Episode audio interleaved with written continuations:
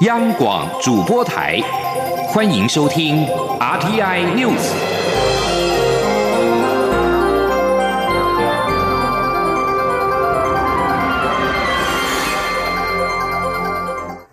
听众朋友您好，欢迎收听这节央广主播台提供给您的 RT News，我是张顺祥。美国国家安全顾问波顿接受媒体访问时表示，总统川普对于他跟北韩领导人金正恩进行第三次峰会保持开放的态度，但是川金三会举行之前，可能还需要一段时间。此外，波顿十号表示，如果北韩进行新的飞弹试射，川普总统将会相当的失望。不过，有关北韩近期可能试射飞弹的相关报道，波顿拒绝证实。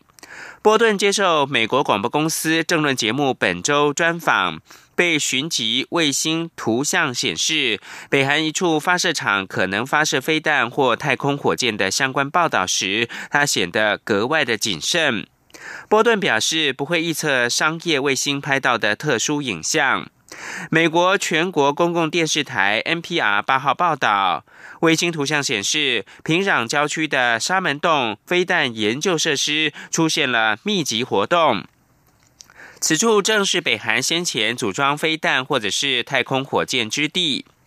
加州蒙特瑞密德伯里国际研究学院东亚禁止核武扩散计划主任。路易斯告诉 NPR：“ 当你把这一切放在一起衡量，看起来真的很像是北韩正在打造一枚火箭。”焦点关注到是西藏抗暴六十周年，十号是一九五九年西藏抗暴运动六十周年，来自世界各地的支持者聚集在西藏流亡政府所在地，也就是印度北部山区的达兰萨拉，摇着被中国政府禁止的西藏雪狮旗，举行纪念活动。现年八十三岁，建立西藏流亡政府的第十四世达赖喇嘛并没有出席。在场的有流亡政府其他高阶代表，以及据称来自十个国家国会议员跟其他外国的重要人士。活动在达兰萨拉的寺庙周边举行。一开始，众人先静默一分钟，对当年死于中国人民解放军镇压行动的数万藏人表示哀悼。接着是表演者着传统服饰舞蹈，并且吟唱西藏的歌谣。此外，还有诵经跟祈祷的仪式。而另外，西藏青年大会十号是号召近两千名的流亡藏人在德里游行，要求北京停止压迫西藏，让藏人自由。一些藏人更是呼吁台湾不要相信中国，西藏就是血淋淋的例子。而中共的官媒《西藏日报》从八号开始，连续三天在头版推出了系列文章，痛批西藏流亡领袖达赖喇嘛是分裂主义反动阵营的总头子，国际反华势力的忠实工具，在西藏制造社会动乱的总根源。文章批评达赖靠。投靠国际反华势力，为西藏独立寻找靠山，打着民族、宗教、文化、环保的旗号进行分裂活动。两千零八年的三一四事件以及自焚等等分裂活动破坏，都是达赖的始作俑者。逢喜事必闹，逢大事必扰。另外，在台湾的藏人与支持西藏的多个团体，十号则在台北举办西藏抗暴大游行，高喊“西藏要自由”。央广记者刘玉秋的报道：三一零西藏抗暴日今年届满六十周年，在台湾的藏人及支持西藏议题的非政府组织十号举行“浩劫一甲子，西藏要自由”西藏抗暴日大游行，呼吁全世界不要忘记西藏的苦难。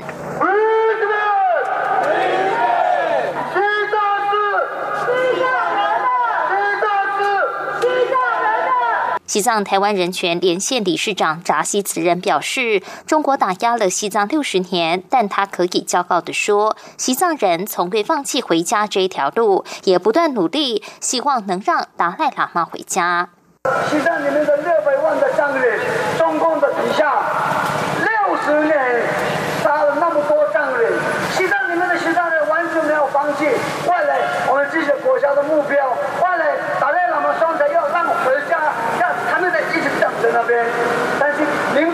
他们三个人也是继续在努力。西藏抗暴日六十周年活动也获得台湾各政党跨党派的支持。民进党秘书长罗文嘉、时代力量党主席邱显智接率党籍立委冒雨力挺西藏争取自由游行的活动。罗文嘉表示，自由不会从天上掉下来，自由也可能会消失。他以中国曾与西藏签署了十七条和平协议，却又片面撕毁，是个活生生血淋淋的例子。但国民党却得不到教训，仍有人妄想要与与中国签署和平协议，令人遗憾。他呼吁，不止民进党，所有爱护民主自由的台湾人都应坚定的捍卫现在所拥有的自由与民主。各位，和平协议不会换来和平，只有靠我们更坚定站在一起，才会有永久的和平，对不对？对。不仅支持台湾民主，要支持西藏自由，好不好？时代力量党主席邱显智则说，实力已加入邀请达赖喇嘛来台湾的联署活动。他也呼吁台湾各政党与社团都要关注西藏的人权问题，让西藏人早日回家。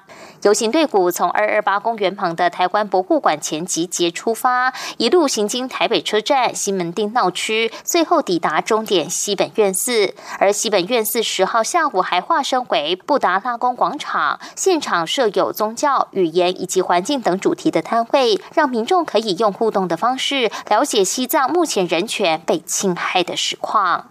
中央广播电台记者刘秋采访报道。大陆媒体报道，有八名台湾村里长担任平潭九个村居委会的执行主任。内政部次长陈宗彦表示，目前还在调查、收集相关市政当中，如果有违反两岸人民关系条例，现在有法规就可以开罚。人民日报年初宣传，已经有六十六名台湾人担任厦门社区主任助理。在台湾的反对之下，厦门又展开新一波的征才。报道表示，平潭聘请台湾村里长担任村居委会的执行主任，已经有八名台湾村里长担任九个村居委会的执行主任。大陆委员会则表示，前往任职构成违反两岸条例的规定，内政部已经着手调查。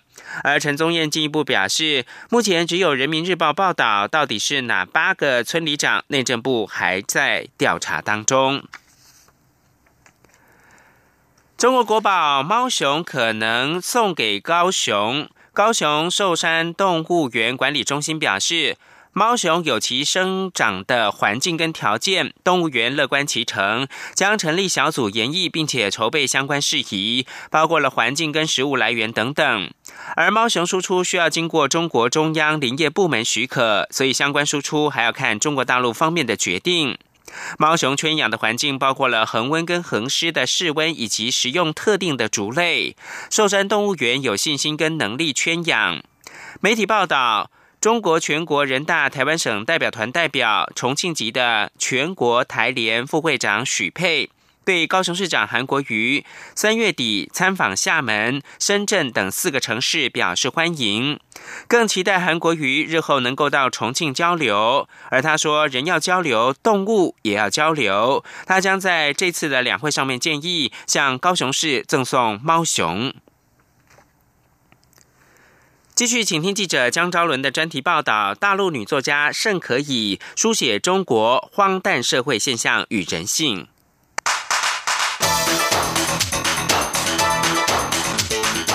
专题报道：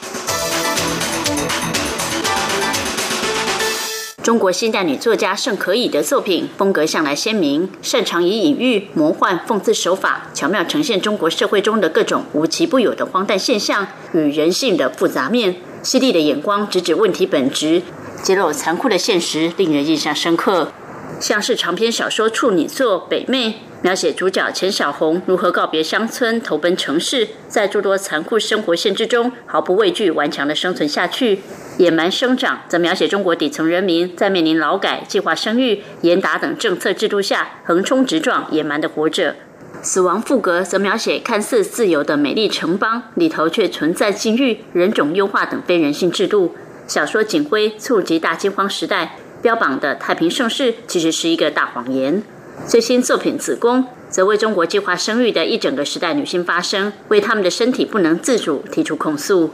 出生湖南益阳的盛可以，小时候成长环境相当贫穷，在一九七零八零年代，当时计划生育的提出，让许多乡下女人被迫要被拉到医院结扎。后来又经历严厉打击犯罪刑事活动，因为无论是死刑判刑数量都有一定规定。邓小平当时下令，可杀可不杀就杀，可判可不判就判，导致许多冤狱假案发生。这些真实发生的现象，都在盛可以心中留下深刻印象。盛可以说：“我们总是难以理解许多不合常理的事情为何能被贯彻到底。说到底，就是因为恐惧，所以每个人都得说假话来保护自己。说到最后，假的就跟真的一样了。正因为亲身体验都是底层生命灰色的一面。”甚可以写作的笔触也习惯以灰色阴暗笔调呈现真实的生活。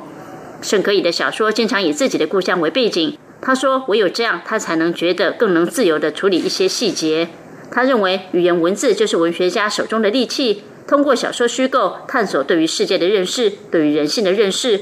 或许文学家比较低调一点，但个人血管连接着生存环境、政治氛围、社会文化、伦理道德、价值观等等。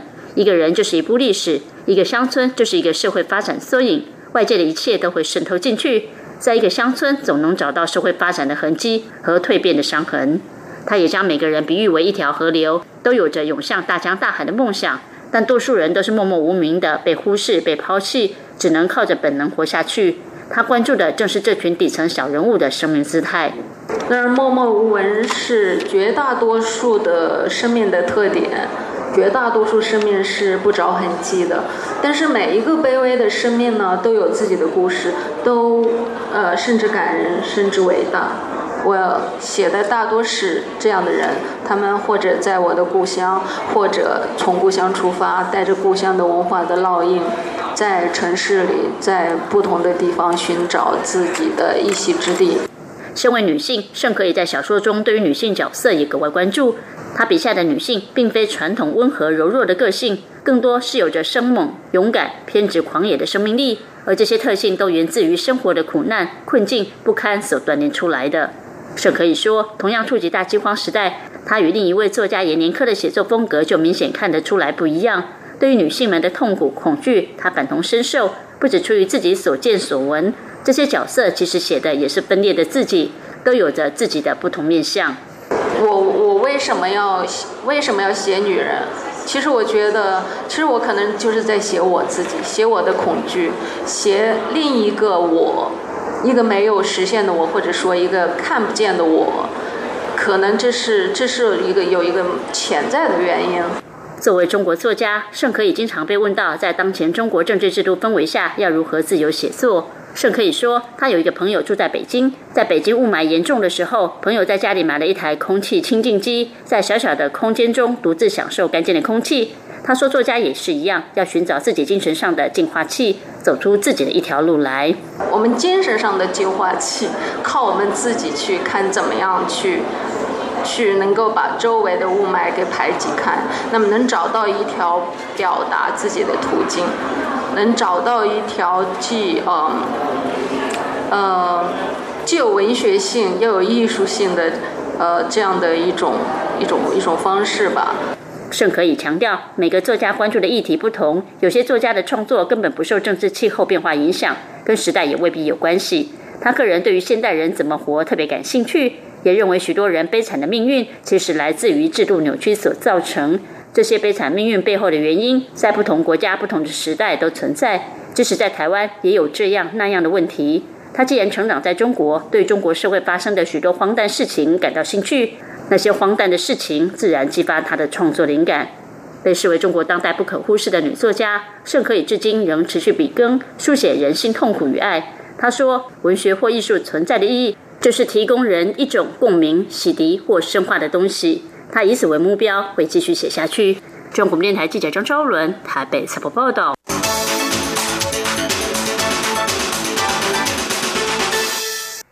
继续看到的是戴资颖全英羽球三连霸梦碎。世界球后戴资颖十号在二零一九全英羽球公开赛女单的决赛，以十七比二十一、十七比二十一不敌中国女将陈雨菲，三连霸的梦碎，连带奖金也打对折，仅剩下三点四万美元，折合新台币一百零五万。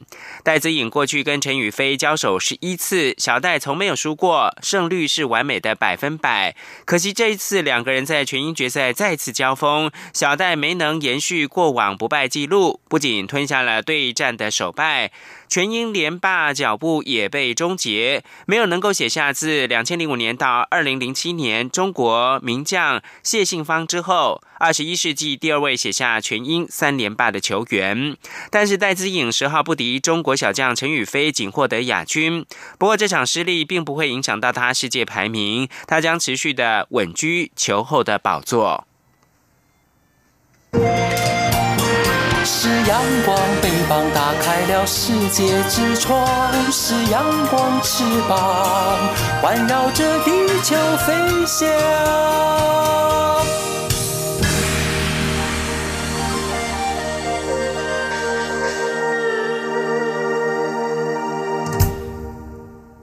现在是台湾时间清晨的六点四十六分，我是张顺祥，继续提供新闻。世界台湾商会总会的在第二十五届第二次里监事的联席会议九号在南非的约翰尼斯堡开幕，全球各地台商云集，大概七百个人与会，相亲不远万里，齐聚南非，互道平安，热闹非凡。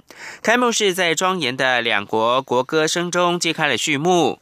本届总会长尤万峰是久居南非。非台商，他致辞的时候表达真诚欢迎之意，以及提到任内所完成任务，同时也与所有台商朋友共勉未来一年可能面临的全球经济挑战跟机遇，期望大家能够集思广益，交换资讯，共度难关。而远道从台湾来参加开幕式的来宾，包括了立法委员王定宇、蔡世应跟邱志伟，以及侨务委员会的副委员长吕元荣，以及前副委员长陈世奎，还有中华民国对外贸易发展协会的副董事长庄硕汉等数十名，阵容可以说是庞大。民进党已经敲定二零二零立委选举初选的时程，外传民进党拟将时代力量三席区域立委的选区列为艰困选区，可能不会办初选，保留跟时代力量合作空间。对此，民进党秘书长罗文嘉表示，民进党已经成立了提名策略小组，但目前还没有进入到个别选区讨论。时代力量党主席邱显智则是说，是否与理念相近？政党合作，等待选对会成立之后再进一步讨论。刘玉秋的报道。民进党已敲定立委初选时程，三月二十五号到二十九号进行初选领表登记，预计五月二十二号公告立委初选提名名单。有媒体报道指出，民进党拟将时代力量在新北、台北市及台中市三席立委的选区列为艰困选区，倾向不提名，将交由提名策略小组决定采征召或与他党合作，保留与时代力量合作的空间。而民进党秘书长罗文嘉与时代力量党主席邱显智十号一同。出席西藏抗暴日六十周年游行活动，两人不时交头接耳，显得交情不错，也引发两党二零二零是否合作的联想。对此，民进党秘书长罗文嘉受访时表示，民进党作为台湾最主要的本土政党，尤其在台湾面对中国节节进逼的时候，有责任主动团结起所有相同价值政党以及所有的社会团体。但每个政党对选举都有自己的进度及机制，还要进一步讨论才能。确定。况且，民进党已成立提名策略小组，目前也还会就个别选区进行讨论。呃，目前都还没有进入到这种讨论。因为市长部主委陈正德是喊话说，北市要全部自提。呃，我们已经有成立一个提名策略小组，由左主席亲自来，有一共有九位的成员。其实所有的议题未来都会在这个小组进行讨论。所以现在所有的呃，我想都是。大家有各自的想法跟盼望，那没有问题，都可以提出来。那但是最后还是要经过一个呃小组比较缜密的讨论。嗯时代力量党主席邱显智则说，他目前并未听说民进党部分选区不提名的相关消息。至于实力会不会与民进党合作，则要等选队会成立后才会讨论。邱显智说，待实力的选队会成立后，还要有提名办法。第一阶段会先评估自己的人选，第二阶段再讨论同选区中与相同理念价值的政党候选人该如何处理的问题。中广电台记者刘秋采访报道。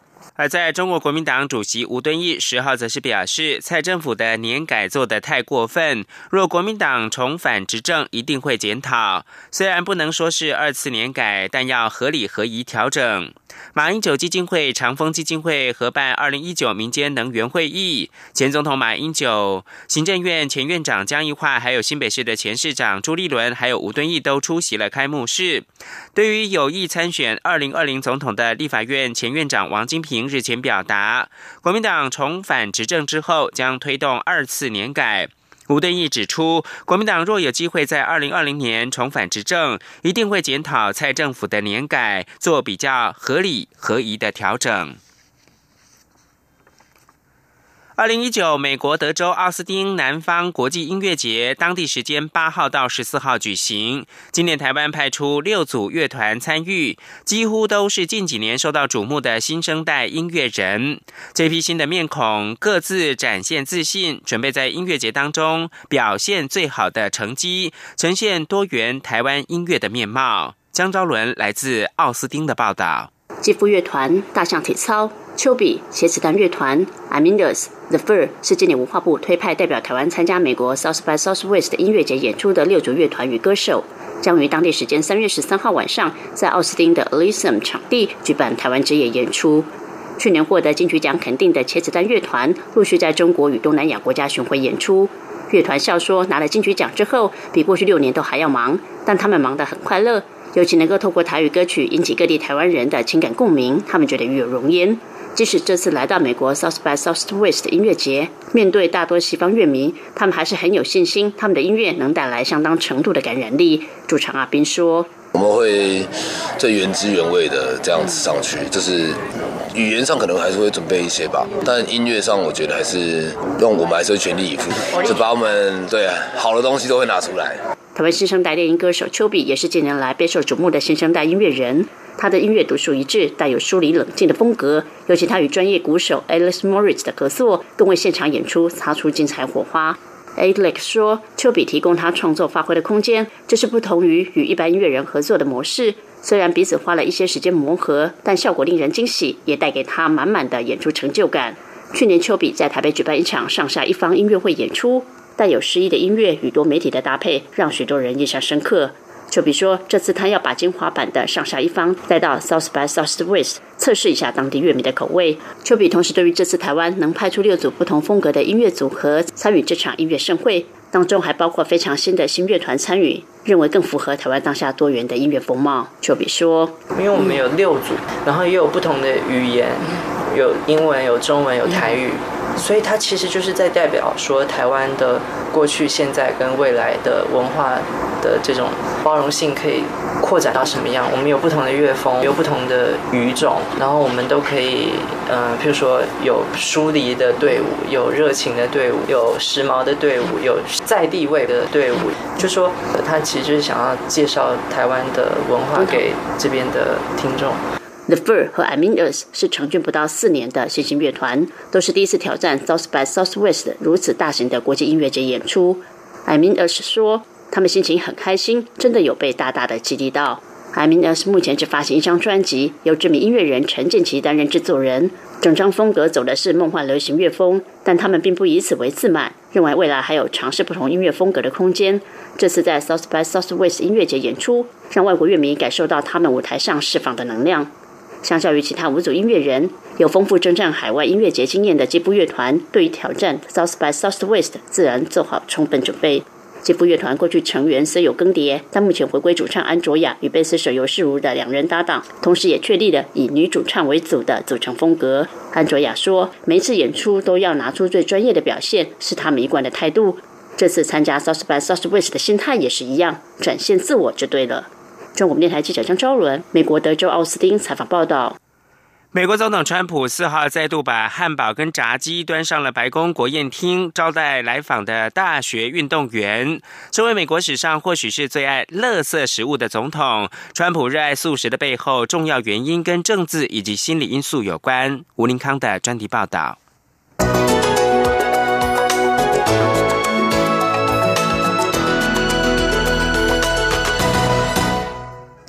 继一月在白宫以麦当劳牛肉大汉堡和温蒂汉堡招待来访的美国大学足球冠军克勒姆森老虎队之后，川普四号做东，同样端出他口中的美食——炸鸡跟汉堡，招待北达科他州野牛队。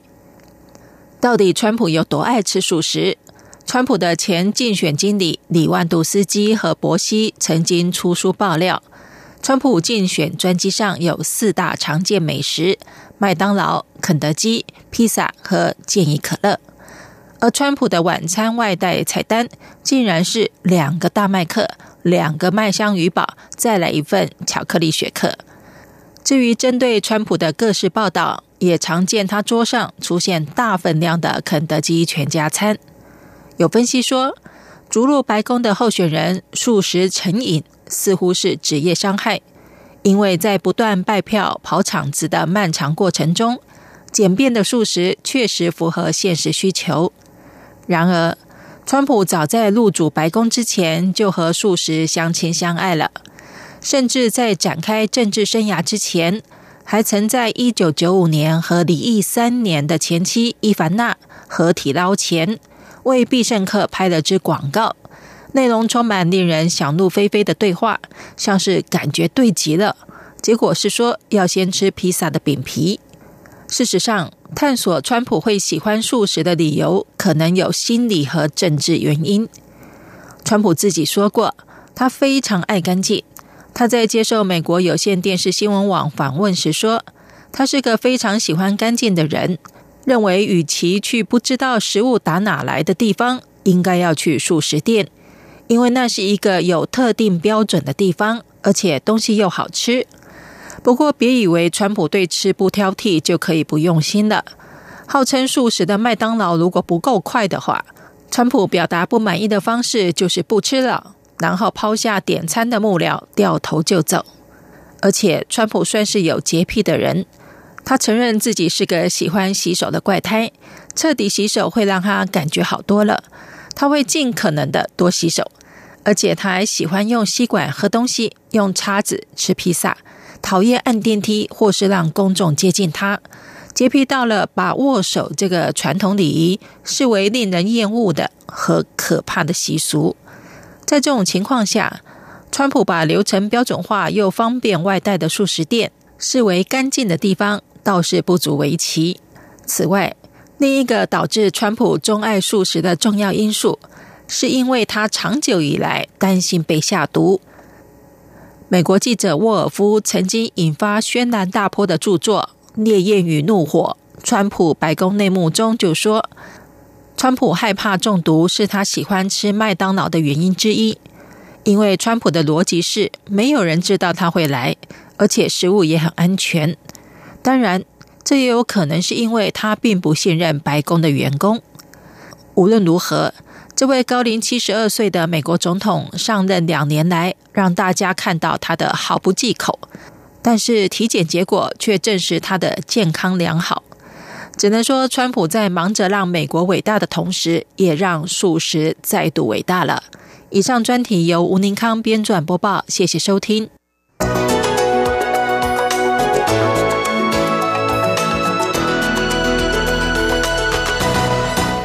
最后提供给您是伊索比亚航空公司一架客机十号坠毁，机上一百五十七个人全数罹难。